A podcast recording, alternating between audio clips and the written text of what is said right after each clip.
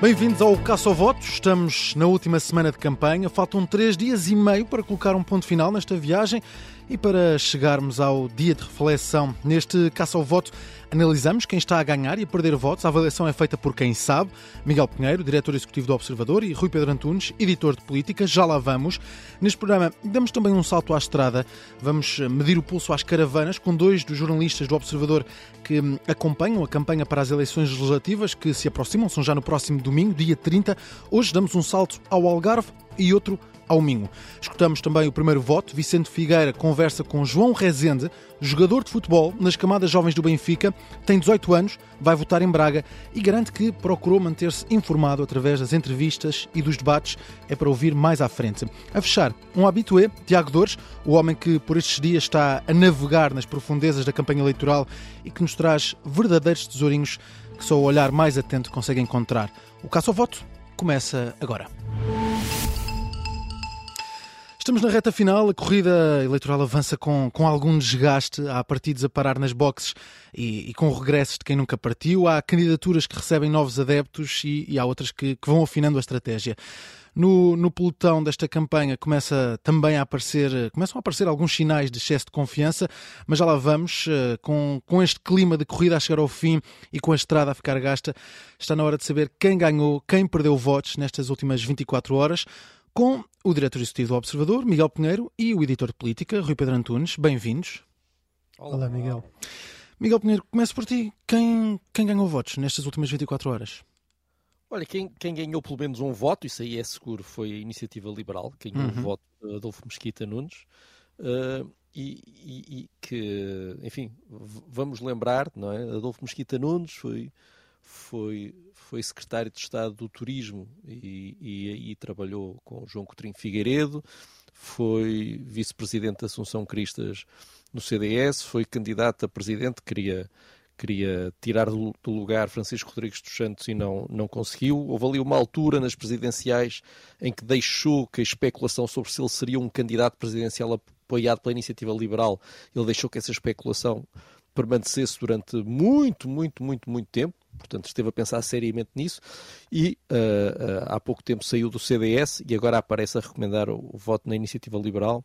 A Iniciativa Liberal bem precisa, as sondagens têm estado a mostrar nos últimos dias que o partido pode sofrer com o voto útil. Ele chegou a estar ali a lutar pelo terceiro lugar e, e tem vindo a cair nos últimos dias. A, a atração pelo voto útil vai ser muito grande nos próximos, daqui até domingo. E se a Iniciativa Liberal não quer perder votantes nas legislativas para o PSD, como perdeu uh, nas autárquicas para a coligação liderada por Carlos Moedas, tem que se esforçar imenso e, enfim, e ter uma, uma, uma declaração de apoio de Adolfo Mesquita Nunes uh, não fica mal, até porque sim. isto foi feito com cautela. Sim, sim, não sim. Foi feito, não foi feito assim, não foi propriamente sair do CDS na segunda-feira e declarar o apoio à iniciativa e não é um apoio qualquer, não é um apoio qualquer. Não, e, e, e, pode, pode ajudar algumas pessoas que estão ali, que podem estar ali entre o CDS e a Iniciativa Liberal, pode ajudá-los a darem, a darem o passo final, uhum. eventualmente. Uhum. Rui Pedro, neste patamar de quem, quem está a ganhar votos, o que é que achas destas últimas 24 horas? Olha, concordo com o Miguel e tinha aqui que a Iniciativa Liberal ganhar votos, naturalmente o, o voto da uhum. Mesquita Nunes também, um, e, e, não, e diria isso mesmo, que, que a Iniciativa Liberal um, consegue ter aqui uma, uma vantagem, não é? porque um partido novo tem sempre aquele problema de ter rostos e ter imagens, ter, ter figuras que, que marquem, um, e sempre foi buscar um, um bocadinho este CDS descontente, não é? E aqui é mais uma figura que se junta e que ajuda a criar essa, essa dinâmica. se apareceu nas presidenciais Tiago Meia Gonçalves e depois tornou-se uma grande figura. Uh, como Miguel disse, o próprio Adolfo Mesquita Nunes era para ser uh, candidato da IL. Um, este tipo de figuras em partidos que uh, têm poucas figuras fora do Twitter é sempre importante e interessante terem este tipo de apoios. Por outro lado, e isto, queria só registrar isto, apesar deste ganho da iniciativa liberal, Uh, o, o, a perda para uh, Francisco Rodrigues dos Santos não é assim tão grande, ou seja, não há hum. ninguém que já fosse votar em Francisco Rodrigues dos Santos que deixe de votar nele porque Por causa disto. de Adolfo Mesquita Nunes. Esse eleitorado já lá vai há muito tempo e não é daí que perde. Só mais uma pequena nota para não ser exatamente igual. O Miguel disse basicamente tudo o que eu queria dizer e por isso é que estou a enrolar aqui um bocadinho com ele.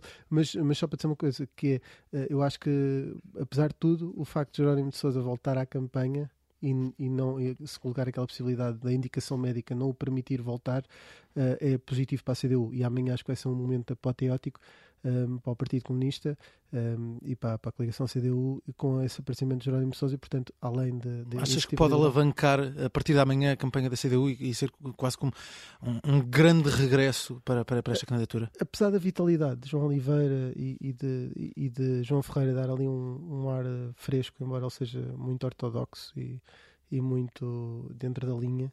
Um, eu diria que houve aqui alguma confusão, Ferreira, Oliveira, enfim, Sim. para as pessoas lá fora houve aqui alguma confusão, mas isso tudo vai sanar-se com a chegada amanhã de Jerónimo de Souza. Isso pode ser interessante, uh, porque as pessoas podem estar com saudades de Jerónimo de Souza e dos e ditados. eventualmente isso ser positivo para a CDU.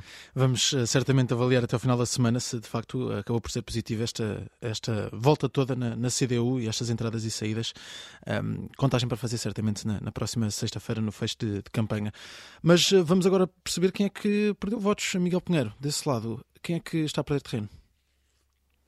Acho que continua a ser António Costa. Eu, eu hoje Hoje, na entrevista que António Costa deu à Antena 1, fez, fez uma coisa uh, um bocadinho, um bocadinho proibida neste tipo, neste, uh, neste, nestes períodos, uh, que foi. Ele já tinha dado uns toques, mas agora desenvolveu mesmo. Que é o que ele fará se perder. Ele já after. tinha dito que, exatamente, que se ficasse em segundo lugar, que se ia embora. Pronto, tudo bem, até aí, ok. Uh, agora, uh, ele hoje de manhã foi muito mais longe. Se, uh, explicou que iria assistir sem interferências à, à, à, sua sucessão no partido, que não ia vestir as pantufas ia continuar a agir politicamente porque é um cidadão, um cidadão tem o direito a, a, agir politicamente. Quer dizer, já, ele parece que já tem o plano. Houve um célebre congresso em que ele disse que tenham calma que eu ainda não pedi os papéis para a reforma. Eu começo a achar que, como em Portugal a reforma demora um bocadinho a vir, que António Costa já meteu os papéis da, uh, para a reforma e só está à espera que os serviços deem despacho a isso, porque já tem os planos todos, já sabe exatamente o que é que vai fazer e não, e não tem nenhum problema em falar sobre esses planos em plena campanha eleitoral. Acho que isto não é propriamente a melhor forma de entusiasmar uh, os seus seguidores e os eleitores potenciais que se veem o, o, o chefe a fazer contas à vida, se calhar também começam eles a fazer contas à vida. Miguel, achas que António Costa está de certa forma a tornar esta eleição num, num referendo a si mesmo? Sim, ele, ele, ele, tentou fazer isso desde, desde o início. É? Sim. Uh, mas agora uh, parece estar a ficar conformado com uma eventual uh, derrota. Quer dizer, Rui Rio também diz: ah, se eu ganhar, ganhei, se não ganhar, não ganhei. Tenho duas garrafas de champanhe. Agora diz que já só tem uma, mas na, nas internas do PSD disse que tinha duas garrafas de champanhe, uma na sede para se ganhasse, outra em casa para se perdesse. Mas Rui Rio dizia isto com, com, aquele, ar, a, a, com aquele ar de gozo de, de, do uhum. dono do Zé Albino. Uh, António Costa diz isto uh, e uma pessoa ouviu e pensa: o homem está mesmo a pensar nisto. Uh, portanto, se calhar isto está pior do que, do que nos está a parecer a todos neste momento. Rui Pedro, quem é que está a perder votos? Olha, concordo que o PS está um bocadinho a, a perder a cabeça. Um, hoje, Manuel Pizarro, numa ação do Porto, no Porto, um, acusou Rui Rio de querer uma justiça para os amigos dele e outra justiça para aqueles que são adversários políticos. Lembrou uma coisa que é verdade, que Rui Rio pediu quase a cabeça de Rui Moreira, ainda antes de ser conhecido o resultado do processo Selminho, Uh, mas que não teve problemas em convidar uh, José Silvano, seu secretário-geral para as listas, ele que está a braços com um pedido de condenação no Ministério Público por causa do caso dos deputados fantasma. Este tipo de, de situações demonstra aqui algum uh, desespero da parte do PS no tipo de argumentos que está a utilizar. Eu não estou a dizer que isto não é legítimo em campanha, uhum. atenção. Uhum. É legítimo, mas o que tínhamos visto até aqui era uma certa elevação, até algum trato de cordialidade eh, uma coisa um bocado cortês até entre Costa e Rio, apesar destas coisas, ah, manipula isto, manipula aquilo, mas nunca era uh, um, assim um agravar de, de, de, de, discurso. Claro que pode dizer passos para aqui, uma sugestão de Sócrates para ali, principalmente segundo as figuras, mas parece-me que há aqui um subir de tom. Uh, do PS e das figuras do PS, um, ehm, que me parece que, que, mostra aqui algum, algum nervosismo e desespero. Por outro lado, e também pode ser negativo, não digo que perde votos, Rui Rio já está com. Uh, uh, eu acho que os apoiantes, os críticos internos dele diziam que aquilo não era o PSD, era o PSB, porque era um segundo PS. uh, e havia o PSA, que era o Partido Socialista, portanto o PSB, que era o PSC, mas eu acho que é o PSB e o B era de Basófia, porque ele já diz que uh, António Costa está na iminência de perder e, e sugere-lhe que perca perde com dignidade. Com dignidade. Olha, Sim. ele está lá em cima nos pinkers, vamos ver, é que por acaso ele ganhou quase sempre quando o adversário uh, dele lhe era dado como, como favorito. Uhum. Ele agora está a parecer já ter tanta basófia que está a querer inverter as coisas. Vamos ver se não lhe corre mal. Ainda assim, quem perde mais votos acho que é o PS por mostrar este desespero e vir assim, acho que numa tendência mais negativa. E pronto, e Rui Rio já parece estar-se a sentar na cadeira de Primeiro-Ministro, da mesma forma que, que António Costa está na fila da, da Segurança Social para meter os papéis para a reforma. Uh, Rui Rio já se está a sentar lá em São Bento, na, na, tal secretária que António Costa gosta tanto. Vamos ver a quem é que corre mal. Quase a dar a vitória como garantida. Rui Pedro Antunes e Miguel eh, Pinheiro, aqui na análise, quem está a ganhar e a perder votos. Seguimos em frente neste caça ao voto. Vamos para a estrada.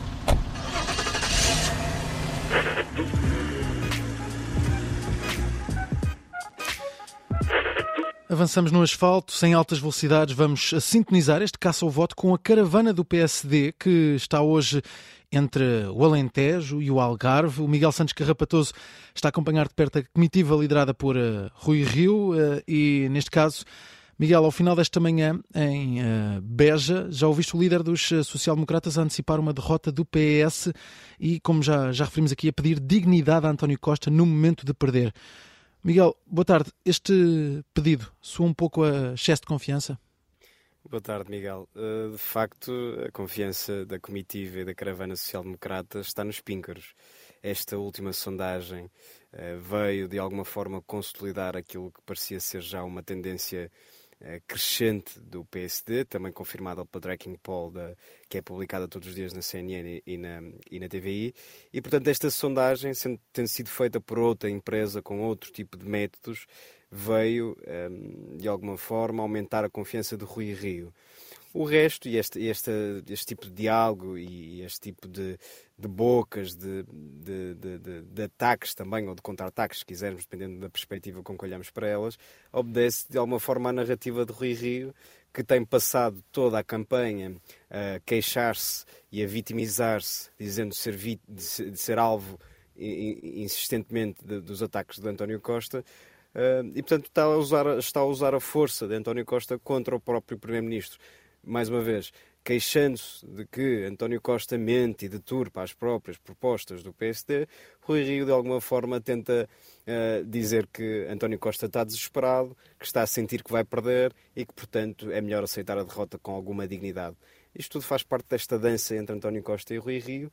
Aparentemente, dizem-nos as sondagens, uh, a mensagem de Rui Rio, que é em parte vitimização, em parte contra-ataque, está aparentemente, e é preciso sublinhar o aparentemente, está aparentemente a resultar. E muita confiança por parte desse líder que não acredita assim tanto em sondagens, pelo menos é isso é que também dito também na, na, durante a campanha. Mas a caravana. Quando são mais, quando são mais risonhas, é, é mais fácil de acreditar. É isso, é isso, é isso. A caravana segue, está a seguir para Faro, vai entrar em, em ação na campanha um ex-autarca, que também é músico, que vai moderar um debate sobre saúde eu sei que esta frase parece um pouco estranha, é um debate entre Rui Rio e Ricardo Batista Leite, vai ser moderado por uh, Luís Gomes, cabeça de lista pelo Algarve.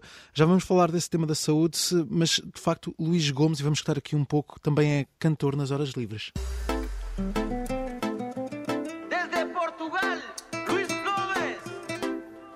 De Cuba, Não te sientas prisionera é isto, é isto. Sem, vamos, vamos avançar para a parte política, vamos deixar aqui as cantorias de lado. Miguel Santos Carapatoso, uh, Luís Gomes vai, vai estar neste debate também, promove este, uh, o PS promove este debate sobre saúde, que é de facto um tema que tem servido de arma de arremesso de, entre PS e PSD, tem sido também por aqui que têm surgido muitas críticas uh, por parte de António Costa. Deixa-me só dizer que depois de ter visto dois concertos de Emanuel, estou ansioso para o que esta tarde nos vai reservar. Tem tido muita é, música, a caravana é do PSD. Verdade, é verdade. É, há quem diga que talvez música há mais, mas continuando.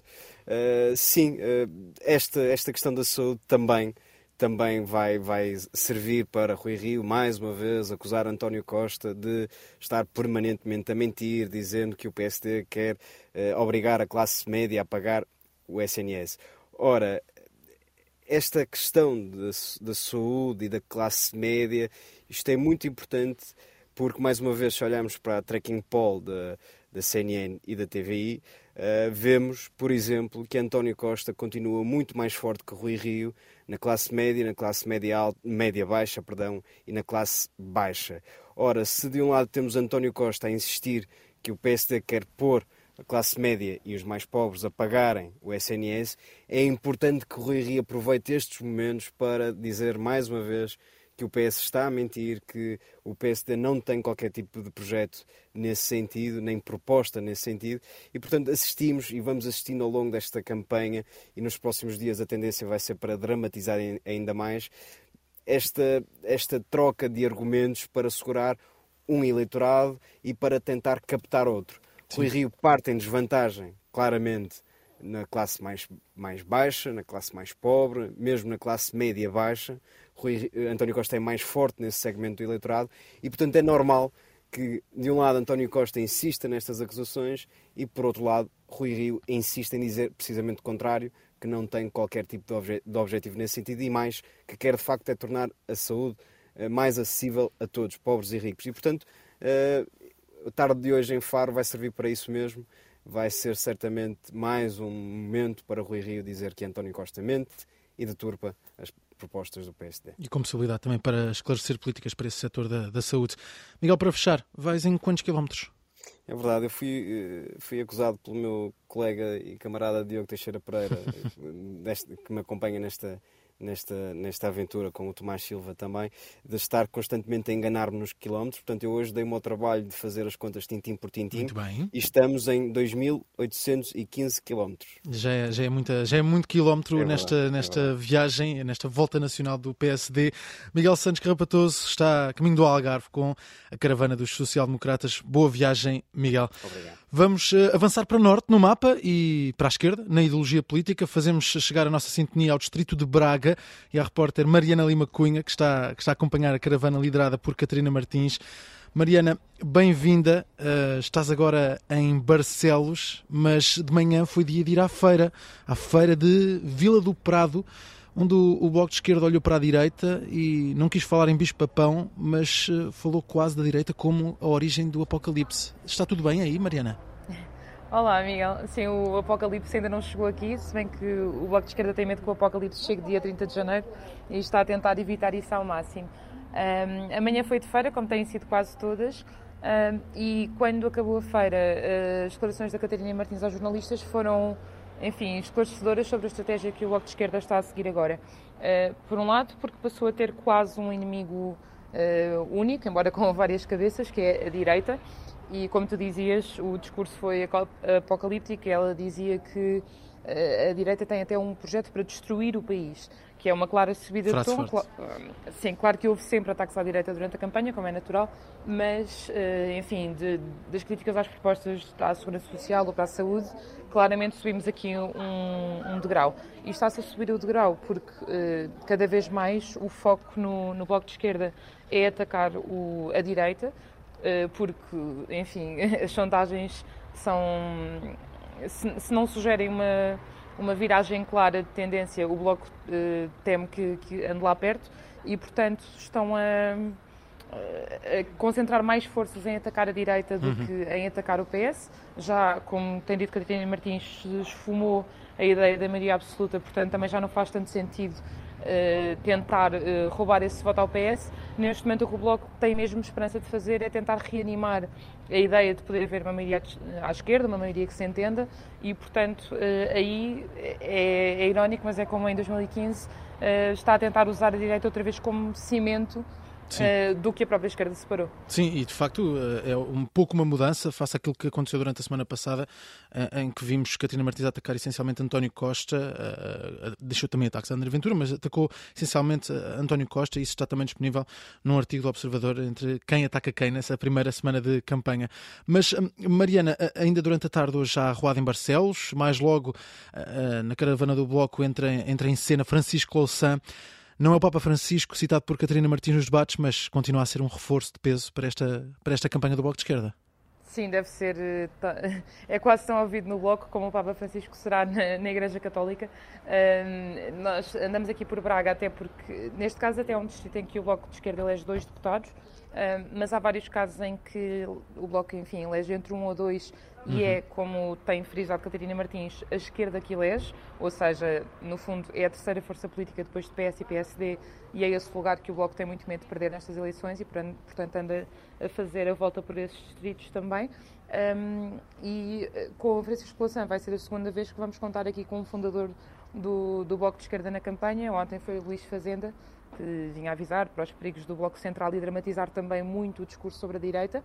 Um, e uh, era, era, um discurso sobre a mudança das leis eleitorais, o perigo que vinha aí, uh, o PS, em parte, e também PSD quererem uh, alterar essas leis para conseguirem maiorias absolutas mais facilmente. Hoje vamos ter Francisco Louçã e quando Francisco Louçã entra na campanha é sempre um bocadinho mais fácil perceber a estratégia do Bloco a partir daí. Uhum. Mariana, para fechar, quanto é que marca o teu conta quilómetros? Eu também fiz contas certas, o meu, quilómetro, o meu conta quilómetros neste momento conta 2.300 km. Uh, amanhã quase vai ser mais fácil chegar ao número do Miguel porque vamos ter um dos maiores esticões da campanha entre Famalicão e Setúbal. É uma grande, uma grande viagem. A Caravana do Bloco segue neste momento pelo Minho, no distrito de, de Braga. Desejo boa viagem também para ti, Mariana. Já a seguir, Obrigada. neste caça ao voto, temos o meu primeiro voto. João Rezende tem 18 anos. É jogador de futebol no Benfica. Joga a nível profissional, na equipa B, e também já representou a seleção nacional nas camadas mais jovens. Agora, o João entra em jogo nas eleições. Vai votar pela primeira vez. Este é o meu primeiro voto e a conversa de hoje com o Vicente Figueira decorre no Benfica Campos, centro de estágios do Benfica, no Seixal. As eleições são tema de conversa dentro do balneário e o João deixa uma garantia: vai votar informado. Tenho visto os debates, tenho acompanhado as notícias e a evolução do panorama eleitoral e pretendo seguir este caminho até ao dia das eleições para assim poder tomar a melhor decisão. E dentro daquilo que tem sido a discussão, por exemplo, com os teus colegas de equipa, sentes que há muita discussão, que há interesse ou é Sim, algo que há sempre um, é sempre um tema agora muito falado e é sempre aquele grupo onde é onde falamos mais, discutimos ideias e tentamos pronto, ver qual o melhor e debater depois também há um grupo que não é tão interessado em relação a este tema e pronto, há assim sempre esta, esta divisão. Ah, como é que achas que se poderia resolver, por exemplo, o problema da abstenção? Faria sentido tornar o voto obrigatório ah, para ti? Eu acho que devia haver mais uma educação mais direcionada para, para esta temática. Acho que há, há pouca informação, os jovens não aprendem muito acerca disto na escola e acho que é um, é um tópico que devia ser melhor trabalhado nas escolas, especialmente. Sobretudo na, nas escolas. E achas que os políticos hoje em dia estão onde os jovens estão, as pessoas de 18 anos estão? Achas que os políticos chegam às redes sociais? Por acaso, nestas eleições é uma coisa que me tem impressionado, é a interação, é a interação que os políticos têm tido nas redes sociais e acho que até é bem moderno para a idade que eles têm, não é? Mas acho que é importante isso também para chegar aos mais jovens. E, e nós eh, muitas vezes eh, ficamos a perguntar-nos quais serão, eh, João, as preocupações de um jovem aspirante a jogador profissional de futebol. O que é que sentes que, por exemplo, os partidos podem oferecer, por exemplo, ao desporto? O que é que falta? Falta discussão em torno do desporto ou sentes que isso tem sido bem falar nas, nas últimas campanhas? Uh, talvez pudesse ser mais abordado e e mais debatido, mas não acho que seja uma coisa assim tão importante como outras coisas que fazem parte da sociedade. Por isso acho que o peso que uhum. dão ao desporto, embora não seja muito, acho que está equilibrado com a importância que o desporto tem na sociedade. E, qual é que são então para ti as coisas mais importantes que devem ser eh, valorizadas pelas campanhas e pelos Eu acho, na minha opinião, de o, a parte mais importante de uma sociedade, não é? É o o lado económico, o lado social, os problemas que as pessoas vão tendo e acho que isso é muito mais importante que o desporto, que na prática é só entretenimento. E tu tens eh, também passado eh, por vários atos eleitorais enquanto jovem não votante. Como é que tens acompanhado aqui? É a primeira vez que estás a mostrar interesse, que estás a preparar-te? Ou já antes havia assim um trabalho, um molho dado para, para eu já, nisso? Eu já tinha interesse e procurava informar-me acerca da, das eleições, dos partidos, o que, cada um, o que cada um defendia, para chegar a esta fase já está mais preparado para votar. E acho que foi uma, um processo gradual. E no Sim. dia 30, uh, vais então à tua casa, vais a Braga para votar. Aguardas esse dia com expectativa? Há assim alguma emoção particular que esse dia te traga? Uh, claro que é, para mim é importante, é a primeira vez que vou votar, mas é uma ideia que eu já tenho definida, então não é assim nada que eu vá, que eu esteja muito ansioso. João, tu és avançado, resta desejar-te boa sorte e boa concretização. Não vai ser de um golo, mas vai ser de um direito. Obrigado. Obrigado. O meu primeiro voto está disponível na íntegra no Instagram da Rádio Observador e do Observador, no YouTube e no site. E já a seguir, sem qualquer tipo de demora, avançamos para o espaço de análise que faz qualquer ouvinte subir o volume do rádio com a política como inspiração, vamos ao humor requintado do Tiago Dores. Can, can, can, can, can, can, can, campanha eleitoral legislativas 2022. Minudências das bem parvas em torno das eleições.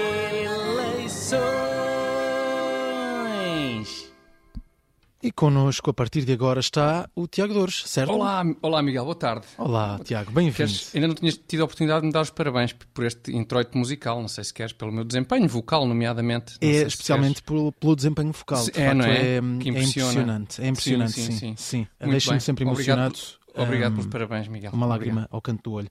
Acredito que sim. Tiago, uh, estamos uh, em contagem decrescente para as eleições do próximo domingo e, portanto, quero saber o que é que te para dizer sobre o aproximar do dia decisivo para as legislativas 2022. Ora bem, Miguel, bom, já que perguntas e, e sempre que se fala em contagens decrescentes, uh, apraz-me recordar, como é óbvio, o, o imorredor tema da Final Countdown dos Europe. Hum. Mas, mas é Contagens é... decrescentes para mim é Final Countdown. Mas qual é que é o ponto de contacto entre o tema da Final Countdown dos Europe e as eleições para o Parlamento Português. Espera, espera, Miguel, calma. Ainda já lá vamos. Mas ainda antes disso, e já que falámos dele, não vamos perder a oportunidade de escutar um bocadinho do dito tema. Ah.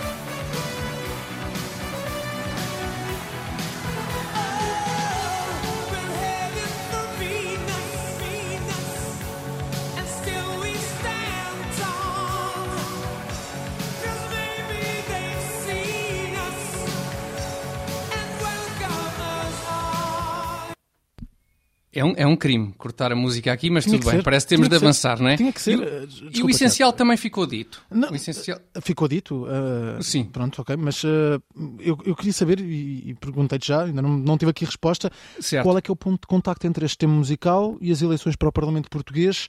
Uh, uma coisa é sobre uma viagem para Vênus, esta canção, e outra é sobre as eleições para o próximo governo. Não vejo aqui grande então, relação. Oh, oh Miguel, então, e logo aí tens um bom ponto de contacto, Miguel. Como é que explicas que em 2022 portanto, passado todo o século XX, hum. continua a haver em Portugal gente suficiente para votar, eu acho que é em cinco partidos comunistas. Cinco partidos comunistas que vão a eleições no domingo, Miguel. Cinco! A mim ninguém me convence que isto não é gente que vive noutro planeta, pá. E lá está, talvez, talvez Vênus por exemplo, e tens aí hum. o ponto de contacto. E portanto, cinco partidos que, comunistas que é, uma, é, uma, viagem, é uma viagem a Vênus. Cinco, pá! Pronto, desculpa, é um, é um erro meu. Uh, uh, tinha a obrigação de, de, de, de, facto, já não subestimar os teus rebuscados raciocínios e, Re... e que rebuscado é. Re... Para lá, rebuscar, mas como assim? Tem paciência, Miguel, isto são coisas que saltam à vista. Olha, tu queres ver outro ponto de contacto entre o da Final Countdown e as legislativas? Outro? Queres há, ver outro? Há mais? Então não há, então não há. Ao facto de, na música, se referir a, a tal viagem tripulada a Vênus, Sim. voo com o qual ainda só podemos sonhar. Isto ao mesmo tempo que tens um dos candidatos a primeiro-ministro que também ele fantasia com voos. E que demonstra que mesmo aquilo que é mais improvável, como seja as vacas voarem, também isso pode não ser verdade. E até as vacas podem voar. Lá está, hum. um clássico. Como é, Miguel? Precisas okay. de mais evidências de que o tema da Final Countdown devia ser, por direito, o hino destas eleições legislativas? Não preciso, não preciso de mais evidências. Estou, estou convencido. É? Uh, ponto final, assunto encerrado. É, podemos. Ponto final. Pronto, então podemos, podemos então avançar para o tema central força, da, da Crónica 2. Podemos focar-nos nas questões essenciais da campanha? Vamos a isso, vamos a isso. Sem, sem mais delongas para esse, para esse tema essencial. O tema gado vacum. Ga, uh, gado vacum gado, é o tema... Gado Sim, vacum. Uh, Exatamente. Então, mas continuamos a falar de vacas? Oh, oh, Miguel, mas agora a culpa é minha? A culpa é minha ou é de António Costa? Nós, nesta terra que é uma das maiores bacias leiteiras do país, não estamos cá só quando as vacas estão gordas. Estamos cá porque sabemos que para as vacas estarem gordas é preciso alimentar o gado, é preciso acarinhar o gado, é preciso tratar bem o gado para que o gado engorde. Lá está, lá está. Pá, o homem está numa bacia leiteira, tem de se falar de vacas gordas e, e da necessidade de se acarinhar o gado, é. principalmente isso. Tratar, tratar bem o gado, não é? Mas Exatamente. Uma vaca feliz. Mas, uh, uh, Tiago, estas, estas vacas não voam. É pá, o, oh, Miguel, só não voam porque não deixam a Costa construir o, o aeroporto do Montijo, pá. É. Senão estou convencido que não é? Sim, a sim. coisa avançava de facto, isso não com estas fácil. vacas da bacia leiteira. É, não, tem, não, não tem estado nada fácil. Esta questão do Montijo, não é? Se calhar tem que procurar um sítio novo para o aeroporto. Não, nada disso, nada disso. O PS já procurou e é ali mesmo o melhor sítio para construir o aeroporto, que o PS é, é imbatível a procurar, Miguel. imbatível. Se não acreditas, escuta isto. A pandemia não veio ajudar muito, mas eu penso que este governo fez de tudo, de tudo para que as escolas não parassem. Existe uma melhoria na qualidade dos transportes públicos, no acesso aos mesmos, em termos de horário. E teve que haver grande investimento, tanto a nível humano como a nível de técnica e de recursos, porque só assim é que a gente conseguiu chegar a esta fase e, de alguma maneira, conseguimos ter resiliência e conseguimos dar a volta à pandemia. O governo do Partido Socialista teve um papel essencial para que as empresas não fechassem. Sem a mais pequena sombra de dúvida que Portugal se tornou um país muito mais atrativo, eh, quer startups, quer empresas que já tenham um modelo de negócio mais eh, robusto, encontram aqui, eh, sem dúvida, acolhimento. Não percebi. O que é que foi isto, Tiago? Pois é difícil de acreditar, não é? Mas, Miguel, isto foi um tempo de antena do PS. Sim. Para tu veres, Miguel, como o PS sabe procurar. Pois se entre 10 milhões de portugueses o PS descobriu o professor, a estudante, a enfermeira, o empresário e a empresária que acham que o governo socialista fez um estupendo trabalho, é fazer as contas ao quão bem estes meninos procuram coisas. Muito bem, muito Para teres bem. uma pequena ideia, Miguel. Muito bem. Como é que eles funcionam? Em 10 milhões apanham estes, logo estes, os 5 que apreciaram. É, de facto. Chegados, olha, Tiago, chegados aqui é Diz. tempo e importa frisar que Frisa, frisa. este espaço é da exclusiva responsabilidade da organização interveniente Tiago Dores. Can, can, can, can, can, can, can, campanha eleitoral legislativas 2022. Minudências das bem parvas em torno das eleições. Termina aqui mais um Caça ao Voto. Estamos de regresso amanhã, depois do Jornal das Três da Tarde, na Rádio Observador, sempre em podcast. A sonorização é do Diogo Casinho e do Bernardo Almeida. Eu sou Miguel Cordeiro. Até amanhã. Obrigada por ter ouvido este podcast. Se gostou, pode subscrevê-lo, pode partilhá-lo e também pode ouvir a Rádio Observador online em 98.7 em Lisboa e em 98.4 no Porto.